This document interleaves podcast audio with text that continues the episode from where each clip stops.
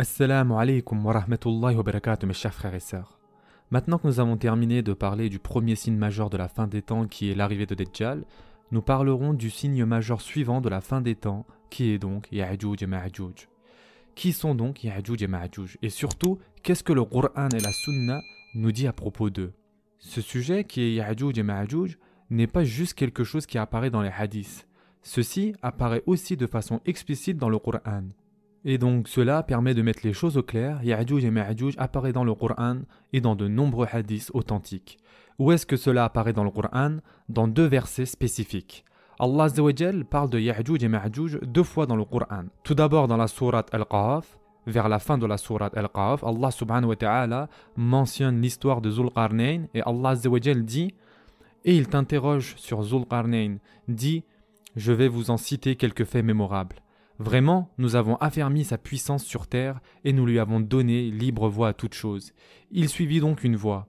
Et quand il eut atteint le couchant, il trouva que le soleil se couchait dans une source boueuse. Et, auprès d'elle, il trouva une peuplade impie. Nous dîmes, Ô Dhulqarnain, ou tu les châties, ou tu uses de bienveillance à leur égard.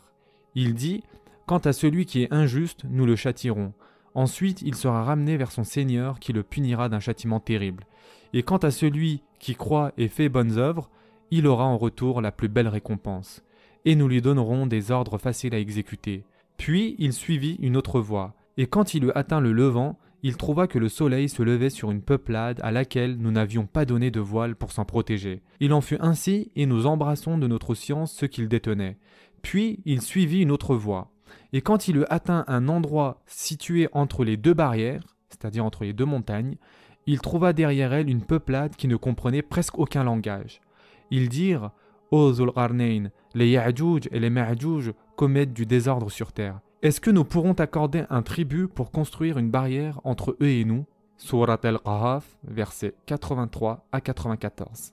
Donc pour résumer, Allah subhanahu wa ta'ala dit qu'il a donné la puissance sur cette terre à Zulqarnain et que c'est un roi juste nous apprenons qu'il a parcouru de nombreuses civilisations et qu'il a parcouru la terre d'est en ouest. Et lorsqu'il arriva dans une contrée très lointaine au Levant, c'est-à-dire à, l'est, un endroit situé entre deux montagnes, cette contrée était si lointaine que même les interprètes ne pouvaient traduire le langage de ce peuple. Donc, il communiquait avec le langage des signes. Et donc, ils lui ont dit, ce groupe de personnes, les Ya'juj et les Ma'juj, commettent du désordre sur terre.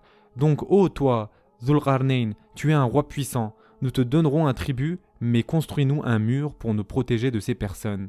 Et donc Zulqarnain dit Ce que mon Seigneur m'a conféré vaut mieux que vos dons. Aidez-moi donc avec votre force, et je construirai un remblai entre vous et eux. Surat Al-Qaf, verset 95. Donc il dit Je n'ai pas besoin de votre argent, par contre, je comprends que ces gens sont dangereux, donc nous voyons que déjà Zulqarnain était compatissant avec ce peuple et il voulait donc les aider contre les Ya'juj et les Ma'juj. Je n'ai pas besoin de votre argent, par contre j'ai besoin de votre force, c'est-à-dire la force physique et la force manuelle. Ensuite Zulqarnain dit Apportez-moi des blocs de fer. Puis lorsqu'il eut comblé l'espace entre les deux montagnes, il dit Soufflez. Puis lorsqu'il lui rendu une fournaise, il dit Apportez-moi du cuivre fondu, que je le déverse dessus. Ainsi, ils ne purent guère l'escalader, ni l'ébrécher non plus. Surat Al-Qahaf, versets 96 à 97. Donc, une fois que cet espace entre ces deux montagnes fut comblé, c'est-à-dire que le mur fut construit, il demanda qu'on lui apporte donc ce cuivre fondu afin de le déverser sur ce mur pour que les Ya'juj et les Ma'juj ne l'escaladent point et ne l'ébrèchent point. Une fois cela fait, Zulqarnain dit C'est une miséricorde de la part de mon Seigneur, mais lorsque la promesse de mon Seigneur viendra, il le nivellera et la promesse de mon Seigneur est vérité. Surat Al-Qahaf, verset 98. Ensuite, Allah dit Nous les laisserons ce jour-là déferler comme les flots les uns sur les autres, et on soufflera dans la trompe, et nous les rassemblerons tous. Surat Al-Qahaf, verset 99. On apprend ici que les Ya'juj et les Ma'juj vont apparaître juste avant le jour du jugement, car une fois qu'ils seront relâchés, on soufflera dans la trompe.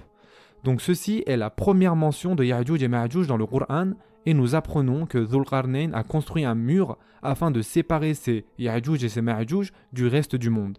La seconde fois qu'Allah mentionne Ya'juj et Ma'juj est dans la sourate Al-Anbiya, jusqu'à ce que soient relâchés les Ya'juj et les Ma'juj et qu'ils se précipiteront de chaque hauteur. c'est alors que la vraie promesse s'approchera, tandis que les regards de ceux qui ont mécru se figent, malheur à nous, nous y avons été inattentifs, bien plus nous étions des injustes. Surat al-Anbiya, versets 96 et 97. Donc, on apprend encore une fois que l'événement des Ya'juj et Ma'juj se passera juste avant le jour du jugement. C'est très explicite et clair dans le Qur'an. Et dans ces deux versets, ils sont directement liés au jour du jugement. Et d'ailleurs, qui est Zulqarnain C'est une figure énigmatique, n'est-ce pas? Et je sais que certains pensent vraiment que Zulqarnain était Alexandre le Grand. Et cela est tellement incorrect, car nous savons beaucoup de choses sur Alexandre le Grand, et nous savons qu'il ne croyait pas en Allah Nous savons qu'il était païen et qu'il adorait les idoles. Et Allah fait des éloges concernant Zulqarnain dans le Coran, car il adorait Allah seul, et parce qu'il était quelqu'un de très vertueux. Donc ce n'est pas possible que ce soit Alexandre de Macédoine. Il y a une autre opinion, et qu'il s'agit de Cyrus II le Perse, dit le Grand, qui régna sur les Mèdes et les Perses de 556 à 530 avant Jésus-Christ. De plus, Cyrus II adorait un dieu unique, il était monothéiste, et on dit que le titre de Zulqarnain est dû au fait qu'il avait réuni dans ses mains, en moins 550, le commandement des Perses et celui des Mèdes, mais aussi qu'il était un roi juste et qu'il atteignit l'extrême couchant et l'extrême levant. Donc il y a plus de possibilités que ce soit Cyrus II, mais bien sûr, ce ne sont que des théories et Allah wa'alam. Maintenant, pourquoi on l'appelait Zulqarnain Il y a deux possibilités. Soit parce que littéralement l'homme aux deux cornes, c'est-à-dire soit parce qu'il avait un casque avec deux cornes, c'est l'une des possibilités, ou soit parce qu'il contrôlait l'Est et l'Ouest. Et donc dans le Coran, nous avons que ça comme information sur Ya'juj et Ma'juj, que c'est des barbares et des sauvages, et que Zulqarnain, qui n'avait jamais vu ces personnes, était directement compatissant avec eux avec ce peuple qui voulait être à l'abri de ces Ya'juj et de ces Ma'juj. Donc c'est pour cela qu'il construisit un mur. Maintenant, qu'est-ce que les hadiths nous apprennent sur ce sujet? Il y a de nombreux hadiths concernant Ya'juj et Ma'juj. Et d'ailleurs, au total, dans ces six livres de hadiths, nous avons une douzaine de hadiths qui nous parlent de ce sujet. Donc vraiment, il y a beaucoup beaucoup de hadiths qui parlent de ça. Bukhari et Muslim disposent à eux seuls de 6 ou 7 hadiths concernant ce concept de Ya'juj et Ma'juj, et donc ce concept est mentionné dans les livres les plus authentiques que l'on a. Et parmi ces hadiths, nous avons ce hadith dont on a déjà parlé dans Sahih Muslim, dans lequel notre prophète a dit Le jour du jugement ne viendra pas avant que n'apparaissent dix signes annonçant son approche. Et il mentionna donc la fumée, ad-Dukhan, ad-Dajjal, ad-Dabba, le lever du soleil à l'ouest, le retour de Isa ibn Maryam, Ya'juj et Ma'juj, d'importants tremblements de terre, et ensuite un feu immense qui brûlera au Yémen et chassera les gens en direction du lieu de rassemblement. Donc le prophète a mentionné Ya'juj et Ma'juj comme étant l'un des dix signes majeurs de la fin des temps. Dans un autre hadith qui se trouve dans Sahih Bukhari, le prophète a récité le début de la sourate Al-Hajj Ô homme, craignez votre Seigneur, le séisme qui précédera l'heure est une chose terrible. Le jour où vous le verrez, toute nourrice oubliera ce qu'elle allaitait, et toute femelle enceinte avortera de ce qu'elle portait. Et tu verras les gens ivres alors qu'ils ne le sont pas, mais le châtiment d'Allah est dur. Surat al-Hajj, versets 1 et 2. Et ensuite, le prophète a dit Quand est-ce que cela va arriver? Quand est-ce que les gens vont être terrifiés? Et donc, le prophète a dit Cela arrivera lorsque Allah appellera à Adam.